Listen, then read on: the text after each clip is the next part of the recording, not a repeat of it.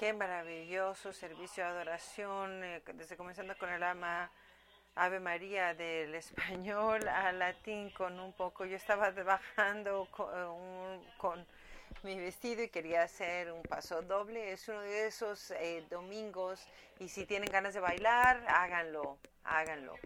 Entonces estamos aquí el Día de las Madres y parte de nuestra música esta mañana, no sé si se dan cuenta que Ruthie estaba ahí y está ah, esperando, está embarazada, que estaba tocando la guitarra ya tiene una eh, mamá, pero ya está esperando un segundo bebé y también esta mañana nos acompaña Jennifer, también estaba bailando ahí con su hijo Zachary, entonces tenemos todas estas maravillosas madres en nuestra congregación y con esta maravillosa comienzo para adoración, para adorar este domingo vamos a estar hablando acerca de eh, asuntos que es buscar diamantes y a veces nada más encontramos carbón. La semana pasada hablamos acerca de despertar y esta semana vamos a hablar acerca de que, qué significa continuar hacia adelante después de que se despierta. Entonces, ¿cómo eh, una vez de que uno eh, cobra conciencia, continúa avanzando en la vida y a veces estamos en contra de la corriente, a veces se siente de esa forma. Y cómo podemos seguir adelante cuando si apenas se puede respirar hay demasiada agua y no puedo eh, respirar me estoy ahogando por eso estamos hablando el día de hoy con las escrituras para saber que están tan conscientes en nuestras vidas que el estar consciente tiene un costo lleva energía es un es un camino que tenemos que seguir y si no nos dejamos si no nos permitimos apreciar qué significaba estar en ignorancia, no saber y no, y no regresar a la ignorancia, sino seguir hacia adelante. Entonces, aceptar su vida desordenada para saber que en el futuro ya no vamos a seguir dormidos. Seguir su corazón y su cabeza. Aquí se les pide ambas cosas, que sigan su corazón y su cabeza, porque la cabeza nos permite ser racionales y pensar y el corazón nos permite eh, ser eh, apasionados y sentir. Ayer tuvimos un panel, dos paneles en la congregación. Hicimos un taller, tuvimos un taller con la reverenda Denise y se llamaba Dinámicas de la Fe y la Familia y específicamente era para levantar las voces de eh, los eh, transgéneros negros en el mundo porque hasta ahora este año 10 mujeres transgénero de color eh, han sido asesinadas. Entonces tenemos 10 velas aquí con sus nombres en nuestro altar representándolas y en nuestro taller estamos estamos todos aprendiendo siempre hay algo nuevo que aprender el primer panel era la transparencia de los transgéneros. Y en ese panel teníamos a varias madres que hablaron de qué maravilla en su vida conocer a sus hijos de una forma ah, diferente. No que no habían luchado, pero que ahora que lo habían aceptado, qué maravilloso era ver a sus hijos felices, el llegar y para que ellos estén ahí acompañando a sus hijos. Y también el panel de personas transgénero Tuvimos hombres y mujeres transgéneros, todos eran afroamericanos y una de las mujeres se les conoce como mamá, mama. Se llama Atlantis. Pero a toda la gente que va, que pasan por este camino y a veces pierden a sus familias. Entonces ella es como la figura materna para todos aquellos que lo encuentras. Y yo le decía a Margaret Chandler en nuestro servicio anterior, porque estaba aquí con sus hijos, pero sus hijos eh, adultos no estaban aquí. ¿dónde están? Dice, bueno, están con la otra parte de la familia. Dice, pero bueno, yo voy a ser la madre de quien quiera hacerlo. Entonces, nos encanta tener ese tipo de personas en nuestra congregación. Cualquier persona que necesita cuidados y cariño materno en nuestra congregación. Entonces, salimos porque hay muchos clérigos en este espacio hablando de qué significa tener a gente de color transgénero que sean asesinados y tener fe y despertar a un nuevo sentido de quiénes son ustedes, pasar eh, eh, por, ese camino hacia ese espacio. Dios mío, esto es verdaderamente una cruz que cargar Y hablamos de que eh, Jesús dice, levanta tu cruz, lleva tu cruz si me quieres seguir.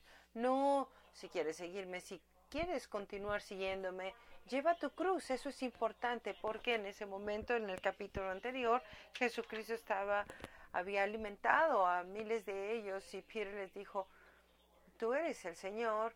Y entonces tenemos esta proclamación y después de esta proclamación, es lo que se llama la transfiguración, cuando Jesús estaba en el monte y habla con Elías y Moisés. Entonces, entre estos dos uh, puntos uh, cúspides de eliminar a miles y la popularidad de Jesús, Jesús pone esto justo en medio. Esta pregunta, si quieren continuar a seguirme, van a tener que cargar su propia cruz. Eso ya no lo hizo tan popular, aliméntame, sáname, pero no me retes, Jesús. No sé cuántos de ustedes pueden escuchar eso.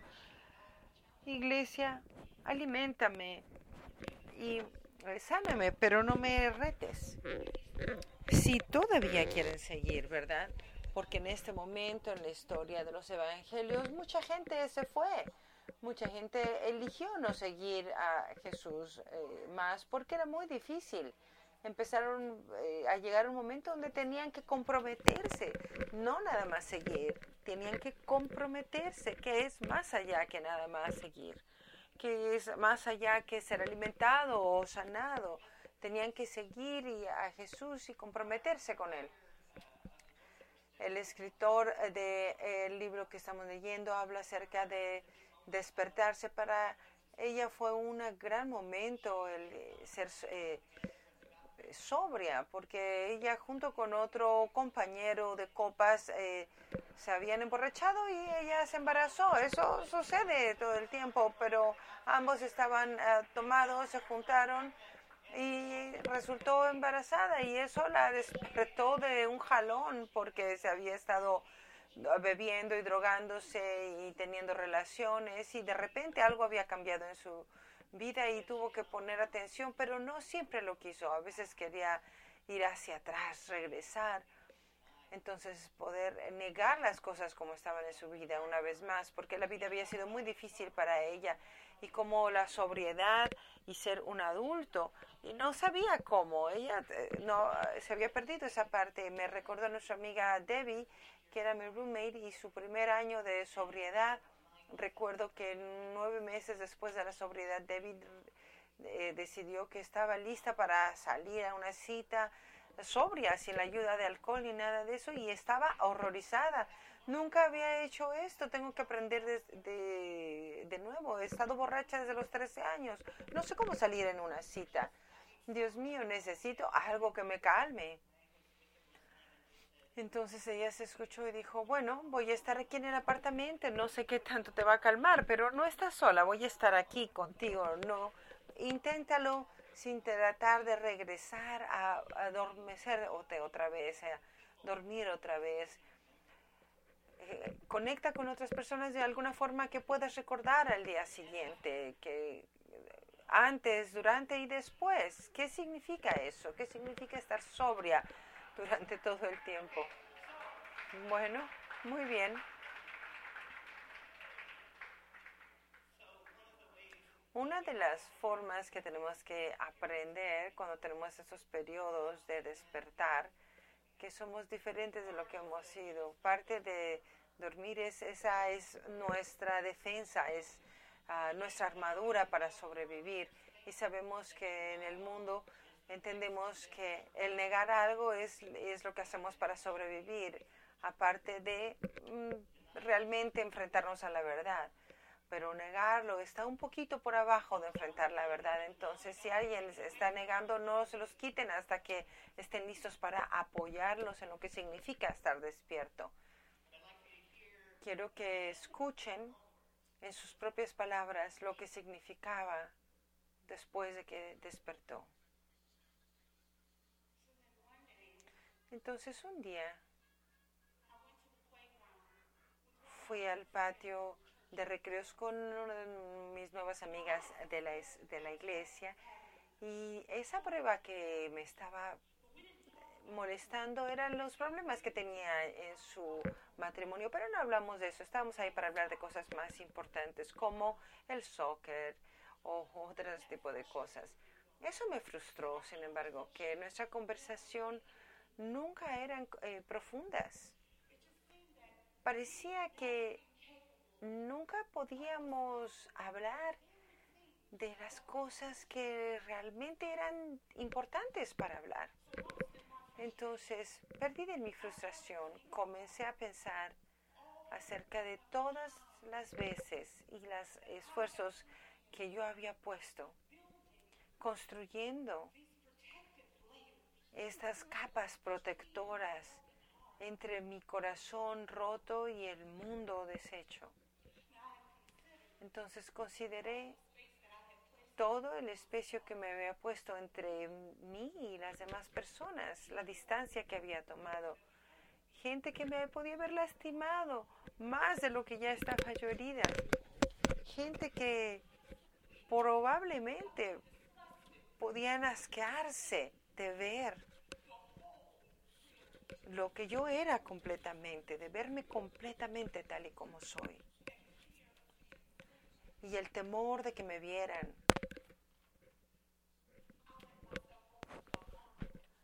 dejé, eh, me dejé, me aislé en eh, un refugio de adicción durante décadas, pero cuando pude salir de eso, cuando pude salir de eso,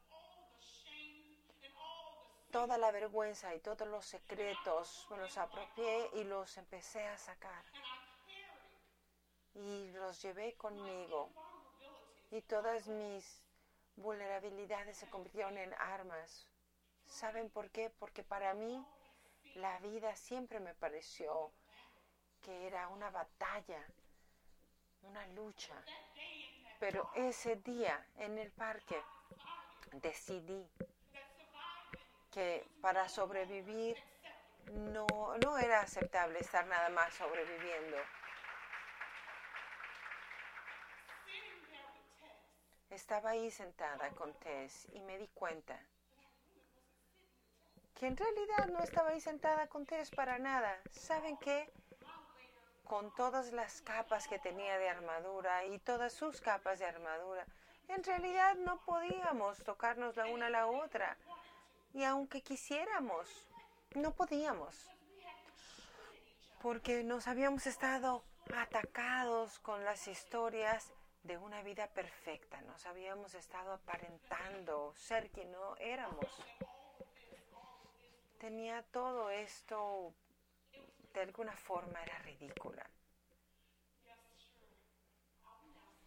Sí, yo ahora estoy sobria y ahora estoy libre. Pero mientras estuve negando mi pasado para que la gente me viera y protegerme con escudos de vergüenzas y de secretos. Me estaba aislando cada vez más. Y estaba aburrida. ¿Y saben qué? Una vida donde usted no puede conectar con las otras personas es muy aburrido.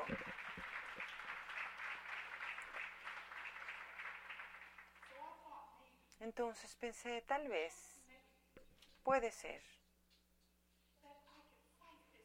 que puedo luchar por esta vida con las batallas sin la armadura y sin las armas.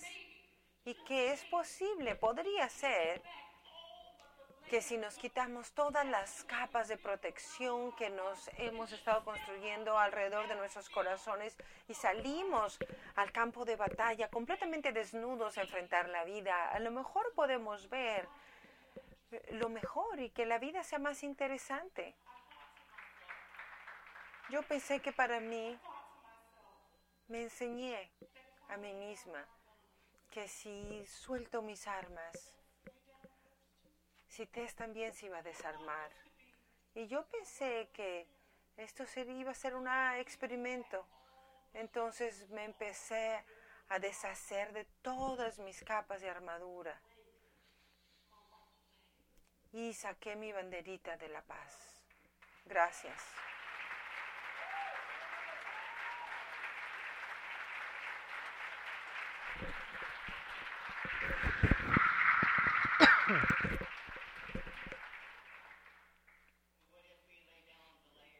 ¿Qué tal si nos quitamos las capas que nos están protegiendo alrededor de nuestro corazón herido para protegernos de este mundo eh, deshecho? ¿Qué tal si dejamos de estarnos inventando historias de perfección? ¿Qué tal si nos comprometemos a no volverlo a hacer?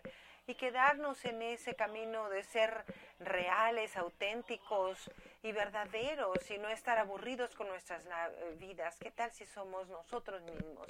¿Qué tal si somos nuevas personas? Jesús dice, tomen su cruz, tomen su cruz, su cabeza y su corazón juntos y síganme. A lo mejor quieren huir y volverse a dormir, pero tomen esa cruz si quieren seguirme. Si de todas formas quieren hacer esta prueba, digan sí. Y después sean los unos para los otros. Usted dijo que sí. Y ahora tenemos un libro como resultado porque alguien decidió salir de su armadura, de armadura y decir su verdadera historia.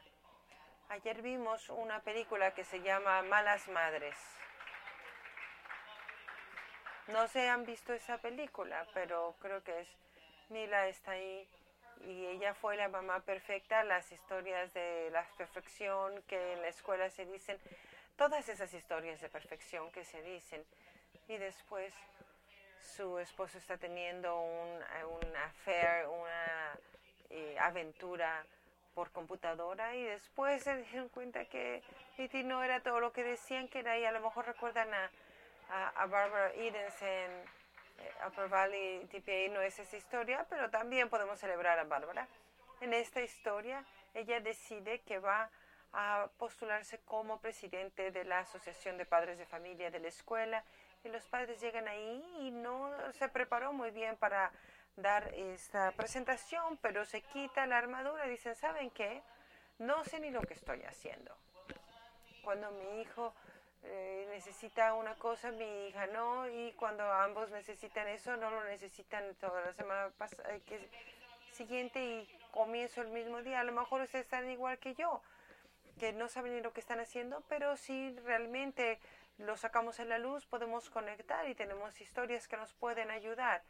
Dejen de seguir aparentando perfección, historias de lo que es la buena vida y lo que es verdad y saber que todos estamos un poco heridos en el corazón y que nuestras ah, familias son frágiles y que nos necesitamos los unos a los otros.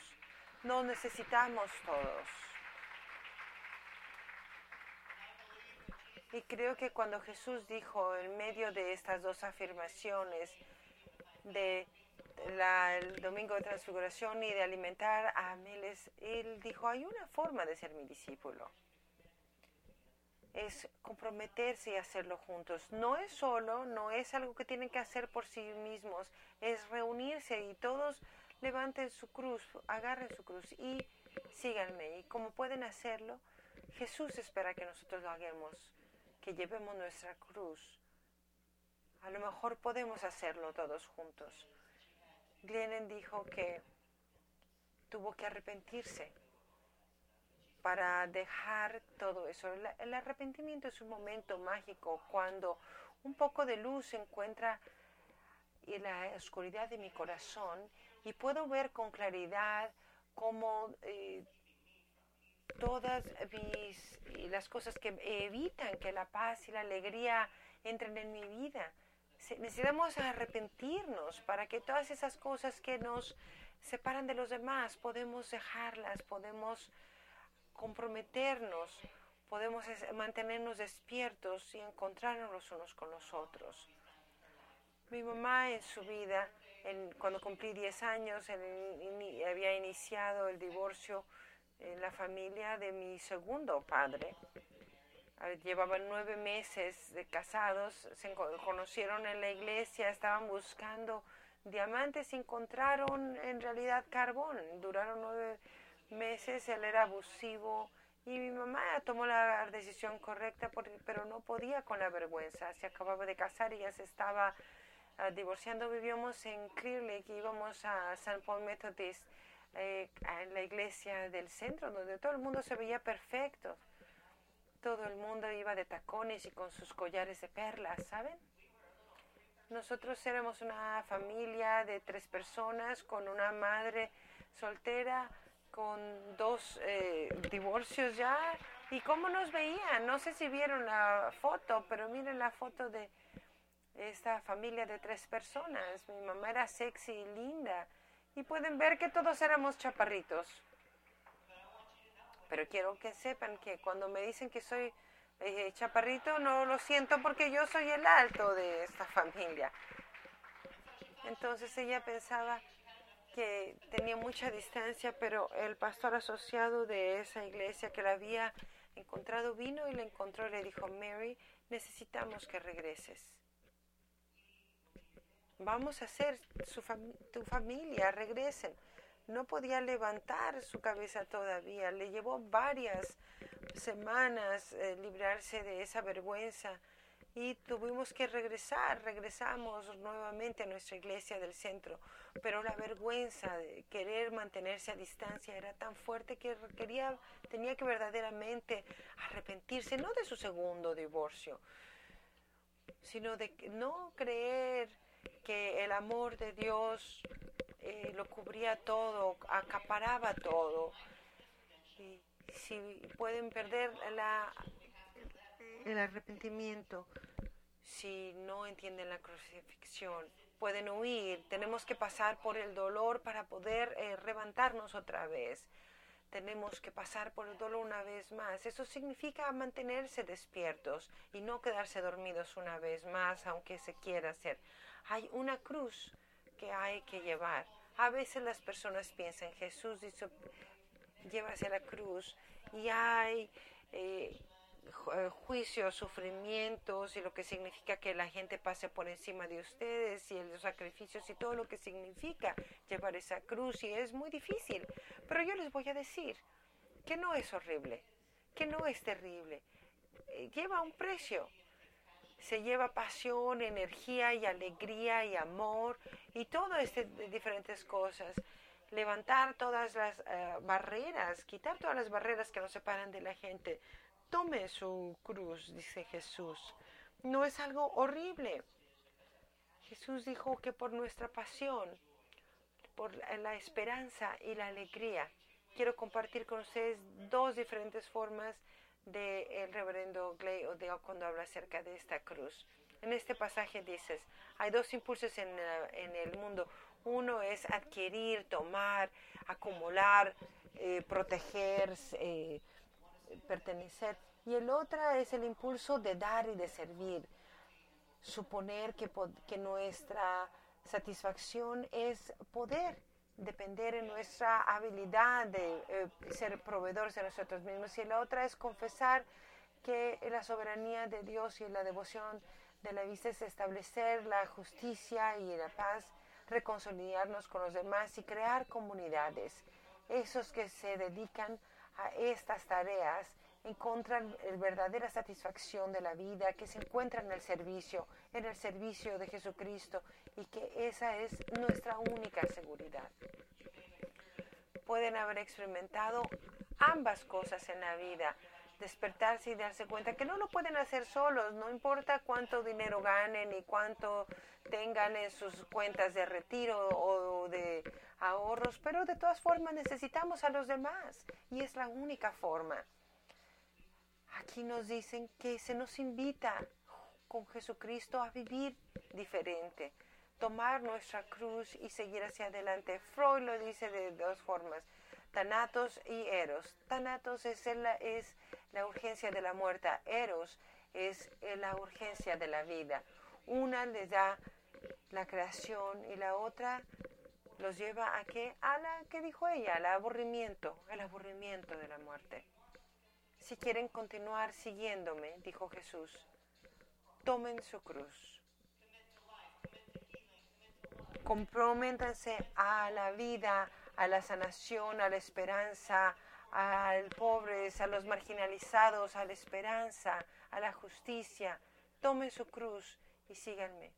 Uno de los miembros nos hizo esta hermosísima cruz nos referimos es que lo tomamos muy individualmente. Jesús no estaba hablando con una persona, nos estaba hablando a todos.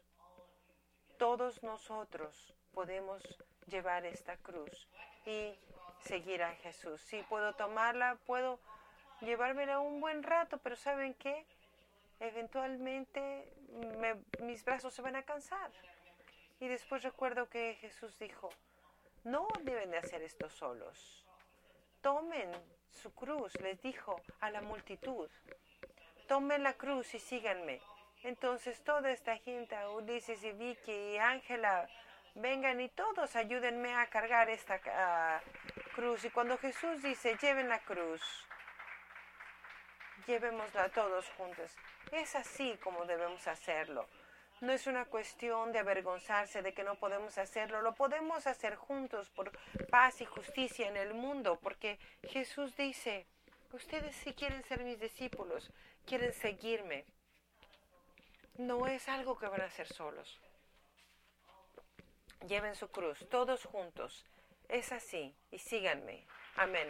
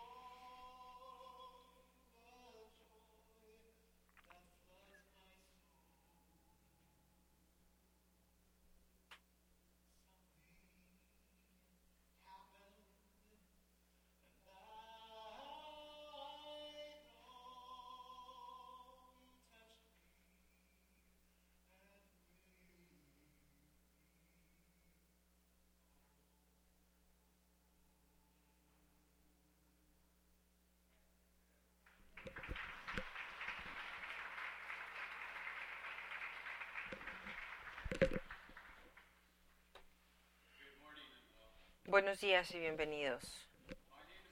Me llamo Manuel Díaz.